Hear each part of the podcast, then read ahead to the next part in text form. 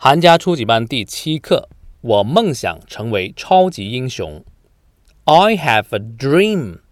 I want to be a superhero when I grow up. I'm going to save the world with the sword. I have no fear when I face the bad guys. I am not afraid of any evil monsters. I will not set back until I defeat the devil. Nothing will stop me. Nothing will hold me back. Nothing is impossible to a willing heart. I am a brave warrior. I am unstoppable. I am invincible.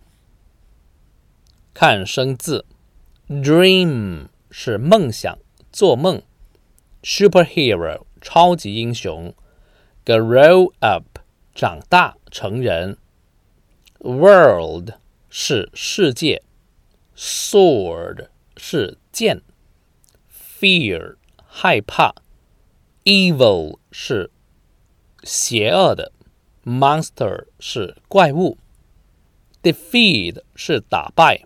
Devil 是魔鬼 ，Impossible 是不可能的，Unstoppable 不可阻挡的，Invincible 是无敌的。这节课的单词比较深，我再读一次。I have a dream. I want to be a superhero when I grow up. I'm going to save the world with a sword. I have no fear when I face the bad guys. I'm not afraid of any evil monsters.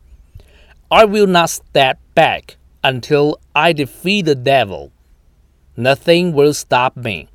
Nothing will hold me back.